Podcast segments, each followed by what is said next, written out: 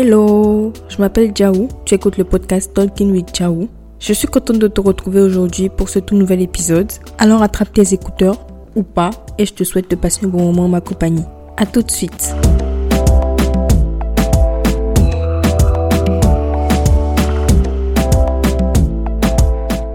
Coucou, j'espère que tu vas bien.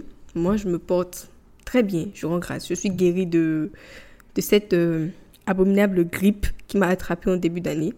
À la base, cet épisode, j'avais prévu que le sujet serait la façon dont la vie d'adulte attrape mon cou et ne veut pas me lâcher. Mais en cours de, de production de cet épisode, j'ai trouvé un autre sujet qui me paraît beaucoup plus important et beaucoup plus pertinent à aborder, même s'il est moins. Il est beaucoup plus triste, beaucoup plus euh, triggering, mais je trouvais quand même que c'est important à aborder, et c'est le consentement. Je mets dès un trigger warning, viol et agression sexuelle. Donc si tu n'as pas envie d'écouter cet épisode, c'est parfaitement compréhensible et tu peux zapper. Mais avant de rentrer dans le vif du sujet, on va d'abord parler de musique, histoire d'égayer un peu l'épisode. Il y a deux, trois épisodes, je vous ai dit que Warren Saada était en train de préparer une chanson et que j'étais déjà obsessed par la chanson avant qu'elle ne sorte. Non, elle est sortie.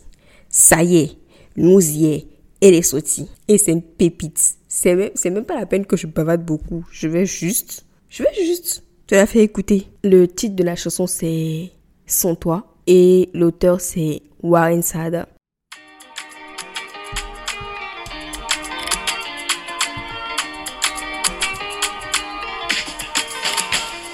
Je peux dire que m'a fait du mal, c'est difficile.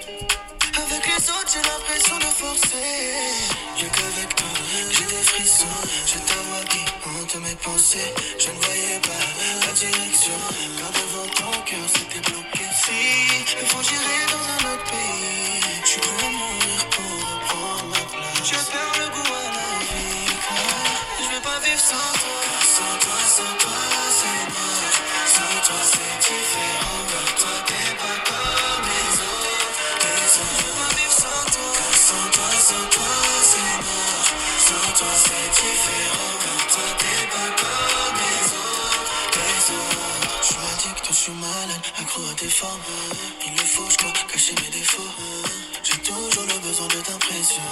Une femme comme toi, ça fout la pression. J'aime quand tu dis,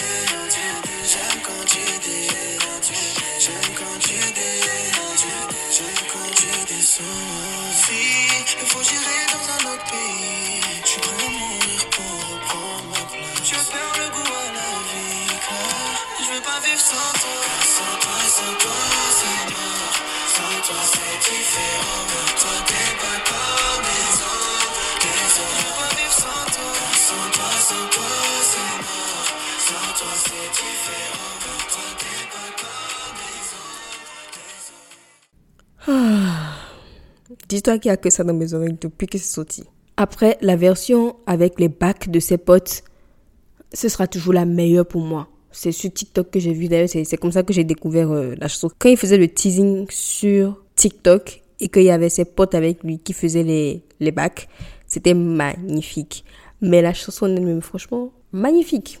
Magnifique, j'ai rien à dire. Warren Sada, je trouve qu'il fait vraiment de la bonne musique. Je pense qu'il doit être le seul gars de sa génération que j'écoute. Vraiment le seul. Je sais même pas, mais je pense que c'est le seul. Oui, c'est le seul que j'écoute de façon assidue comme ça. Et donc, je recommande vivement. Et aussi, je viens de me rendre compte que je fais de la pub gratuite aux gens ici. Ok, ok, ok. La deuxième chanson, je pense que vous la connaissez tous. En tout cas, ceux qui ont des parents de la même génération que mes parents la connaissent tous. Vous connaissez peut-être pas le titre, ni l'auteur, mais c'est même une très belle coïncidence. On est dimanche matin, je suis en train d'enregistrer un dimanche matin, et c'est les chansons que les moments où les papas ils foutent de la maison le dimanche matin. Et je me rappelle que j'étais petite, ça me saoulait. Mais maintenant, j'aime trop. Donc, sans préambule, sans titre et sans auteur, je vais te faire écouter la chanson et après, je, vais te donner euh, les références de la chanson. Je suis sûre que tu connais.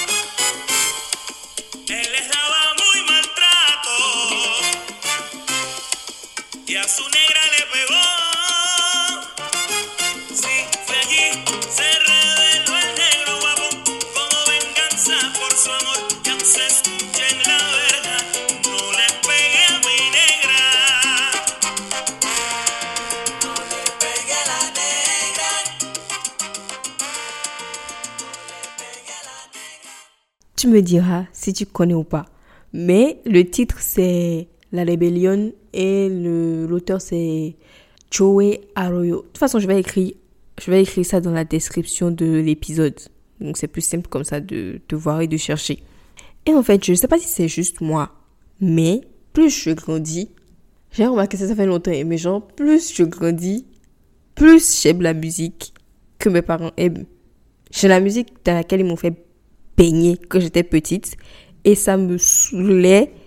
Maintenant, je suis la plus grande ambassadrice de ce type de musique-là. C'est dingue, hein? En termes de films et séries, bon, il s'est passé un truc très improbable dans le multivers. J'ai regardé un animé de moi-même sans que personne ne me force. Je me suis levée et je suis allée regarder un animé sur Netflix. Mais je n'ai absolument pas été déçue. Absolument pas. C'était une masterclass. Ça s'appelle Blue Eye Samurai. C'était très intéressant. Je, ne te spoil pas. Je ne spoil rien du tout. C'était très intéressant. Que ce soit les dessins, l'animation, tout, tout, tout était magnifique. L'histoire, tout était magnifique. Donc, je recommande vivement. Je te recommande de regarder, de faire ton propre avis. Moi, j'ai trop aimé. Bon, pour entrer dans le vif du sujet, déjà, je vais donner le contexte. La semaine passée, j'étais en train de me balader sur Internet, sur TikTok, comme d'habitude, et je vois euh, un collage. Et la vidéo originale à laquelle euh, celle que je regardais avait fait un collage, en fait, c'est une meuf qui avait fait une vidéo et qui disait euh, donc dans le mariage là, ton corps ne t'appartient plus, toutes les quatre heures on te réveille. Bref, en tout cas jusque là, ça ne ça ne met pas la puce à l'oreille. Mais quand tu ouvres les commentaires, il y a une bonne quantité de femmes qui sont en train de relater le fait que elles ont été violées par euh, leur conjoint, mari, fiancé, copain, whatever. Et en fait, quand tu es en train de leur dire, parce que la vidéo qui faisait le collage, c'était une, fille que je suis qui disait au fait que le viol conjugal n'est pas normal. Ce sont les mêmes femmes qui montent sur sa tête et qui commencent à mal parler et à vouloir normaliser le viol conjugal. Ça, ça m'avait déjà un peu saoulé, mais j'étais déjà contente que la meuf s'appelle Dominique, que Dominique ait fait même de la prévention par rapport à ça. Des personnes dans les oreilles de qui ça allait tomber et puis elles allaient comprendre, c'est tombé dans leurs oreilles et puis elles ont compris. Après, la même semaine, je me balade sur Instagram. Ça, c'était le week-end. Je me balade sur Instagram et je vois sur la story d'un créateur de contenu béninois, un homme, une femme qui est venue, une jeune fille sûrement, ou whatever, qui est venue euh, via NGL. NGL, c'est euh, une plateforme où tu envoies des messages anonymes aux gens. Donc il avait fait un NGL et la meuf disait dans son NGL qu'elle a été violée par son copain le, en décembre passé et qu'elle n'en avait parlé à personne, qu'elle était restée avec lui, qu'elle n'en avait parlé à personne, mais que maintenant elle n'arrive pas à le toucher, elle n'arrive pas à l'embrasser, le gars la dégoûte, le gars lui fait peur. Et je souffre même. Parce que le gars, qu'est-ce qu'il a trouvé à donner comme conseil à cette fille-là? C'est d'aller voir son copain slash agresseur et de lui dire ce qu'elle a sur le cœur. Et il lui a dit aussi d'en parler à, d'autres personnes parce que c'est pas rien. Moi, ça m'a mis la puce à l'oreille. Et je lui ai répondu, je lui ai dit que là, il est en train de normaliser le viol. Quelqu'un qui vient te dire que une personne l'a violé, tu ne lui dis pas d'aller dire ce qu'elle a sur le cœur à son violeur. Naïve que je suis, je suis partie lui dire ça. Cet imbécile, oui, cet imbécile a décidé de me répondre je te comprends. Point. Et de pas mettre ce que j'ai dit en story. Alors que d'habitude, quand je, réagis à ces stories qu'il est d'accord avec moi, il met sur sa story. Bref, il y avait déjà eu d'autres fois où j'avais vu qu'il était bizarre, mais parfois je me dis parce que tu réfléchis trop. Donc je vais laisser le bénéfice, le bénéfice du doute. Là, là, j'ai vraiment vu que c'est bien qu'un peut avoir confiance. Donc, je, je me suis désabonnée, whatever, tout ça, tout ça.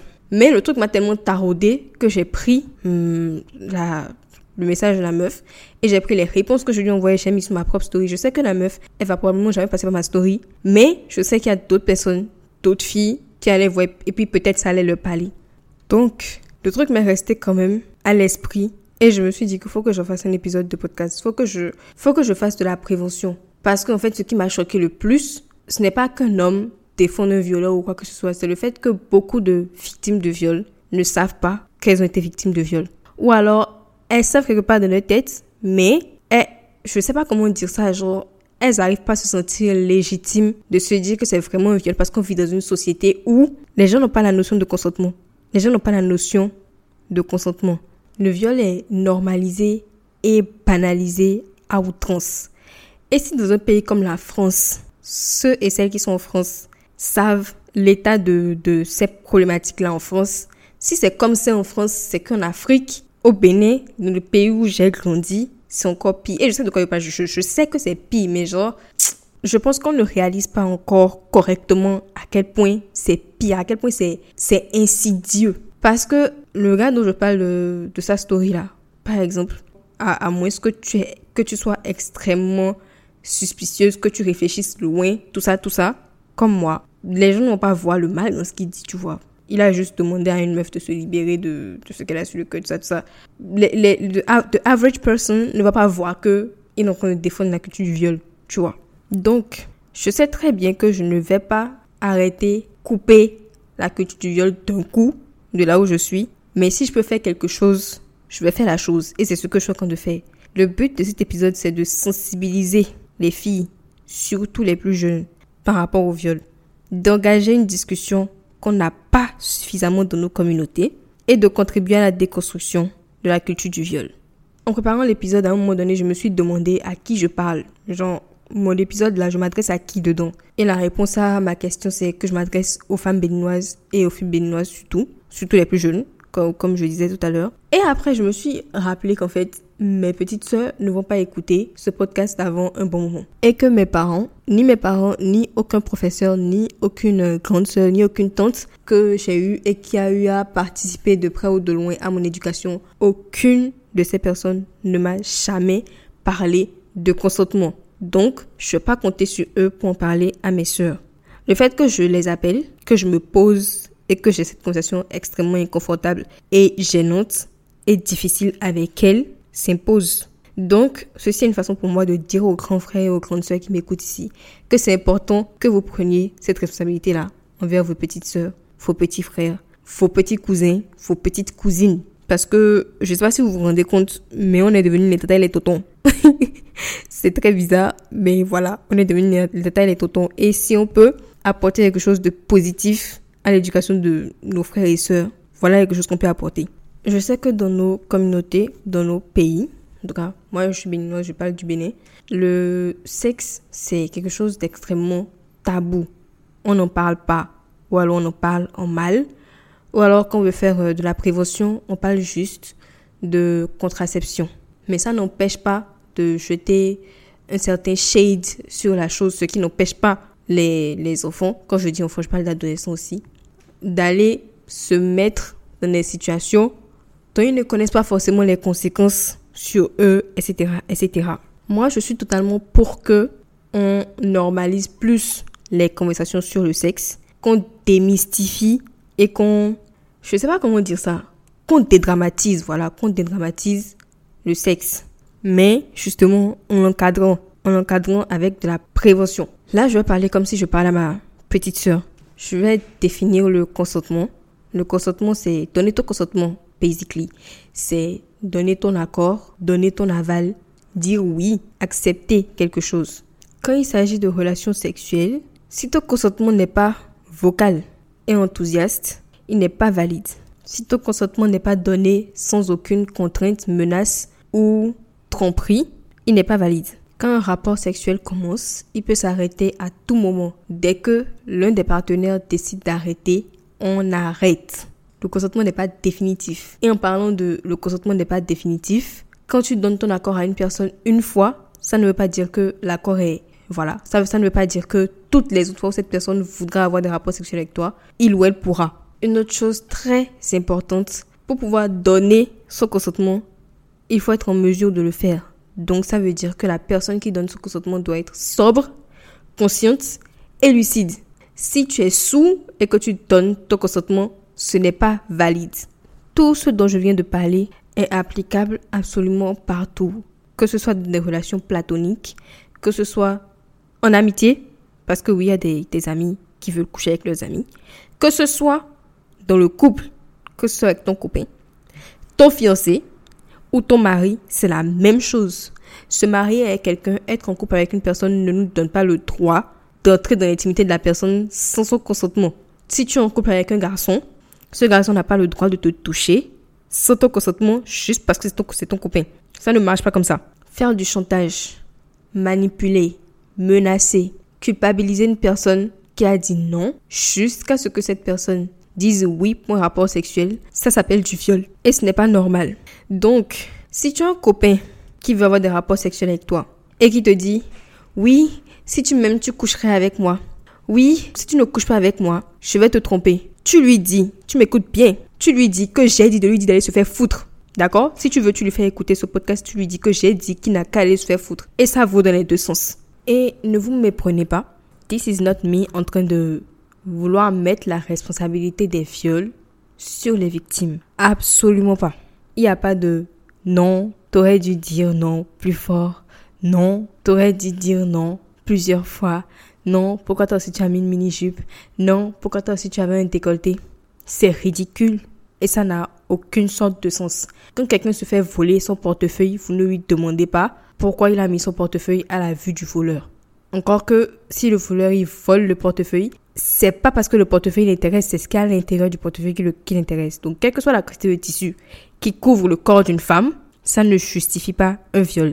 Et si tu penses comme ça, sache que c'est à cause de toi et des gens comme toi que la plupart des victimes de viol ne portent pas plainte et n'en parlent tout simplement pas. Parce que vous passez votre vie à les shame, à les humilier, à les faire se sentir comme si c'était de leur faute si quelqu'un d'autre a pris la décision de les violer.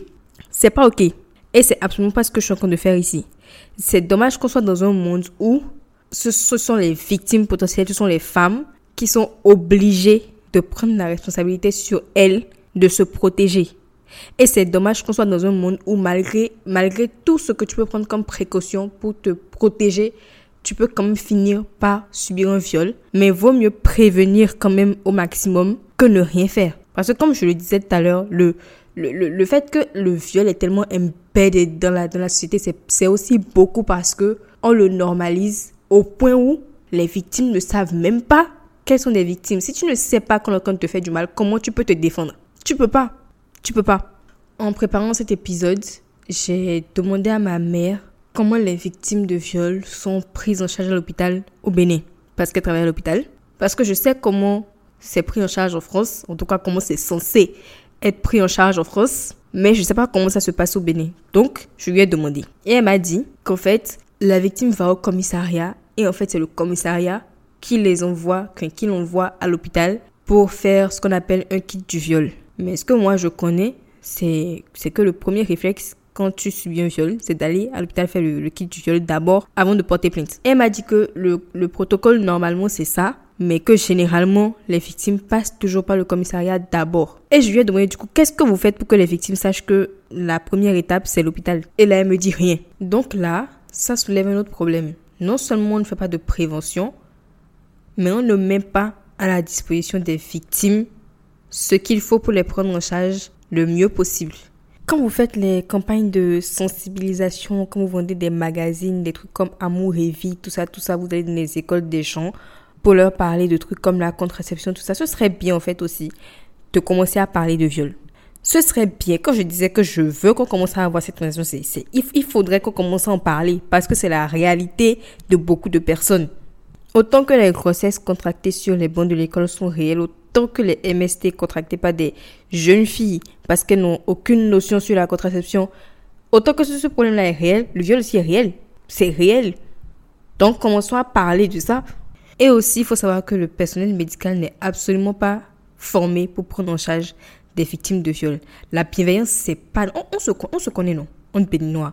La bienveillance, c'est pas... C'est pas dans nos... Euh, dans nos habitudes, en fait. Une victime de viol va arriver à l'hôpital et c'est les gens de l'hôpital qui sont censés lui faire euh, la prendre en charge, en fait. L'aider à guérir, qui vont commencer à lui poser des questions comme Oui, mais toi aussi, tu foutais quoi là-bas? Oui, mais toi aussi, il fallait pas le provoquer. Évidemment, je ne suis pas en train de dire que tout, toutes les personnes dans le corps médical sont comme ça. Mais si on a fait une tendance, on sait très bien, on sait très bien que c'est vers ça que la tendance va. Ça, c'est pour le personnel médical. Mais ne parlons même pas du commissariat.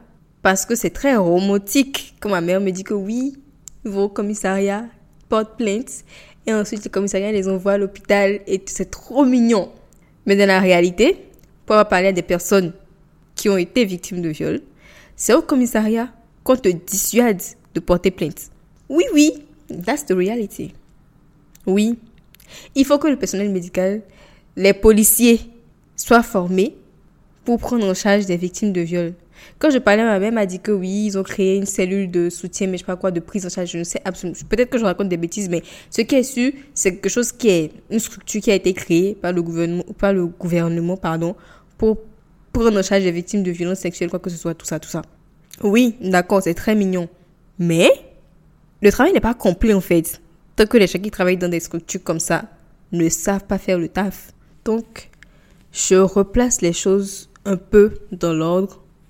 Quand une personne subit un viol, quand une femme, une jeune fille, whoever, subit un viol, premier réflexe, naturellement, c'est d'aller se doucher pour enlever, effacer, laver la trace de l'agresseur de soi.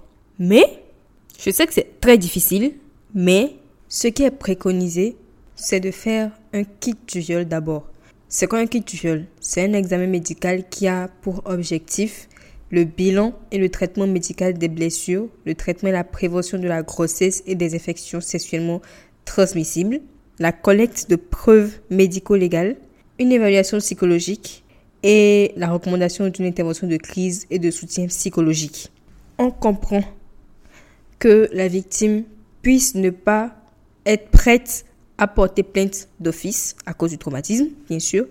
Mais quand elle fait le kit du viol, au moins les preuves sont là pour quand elle voudra porter plainte plus tard.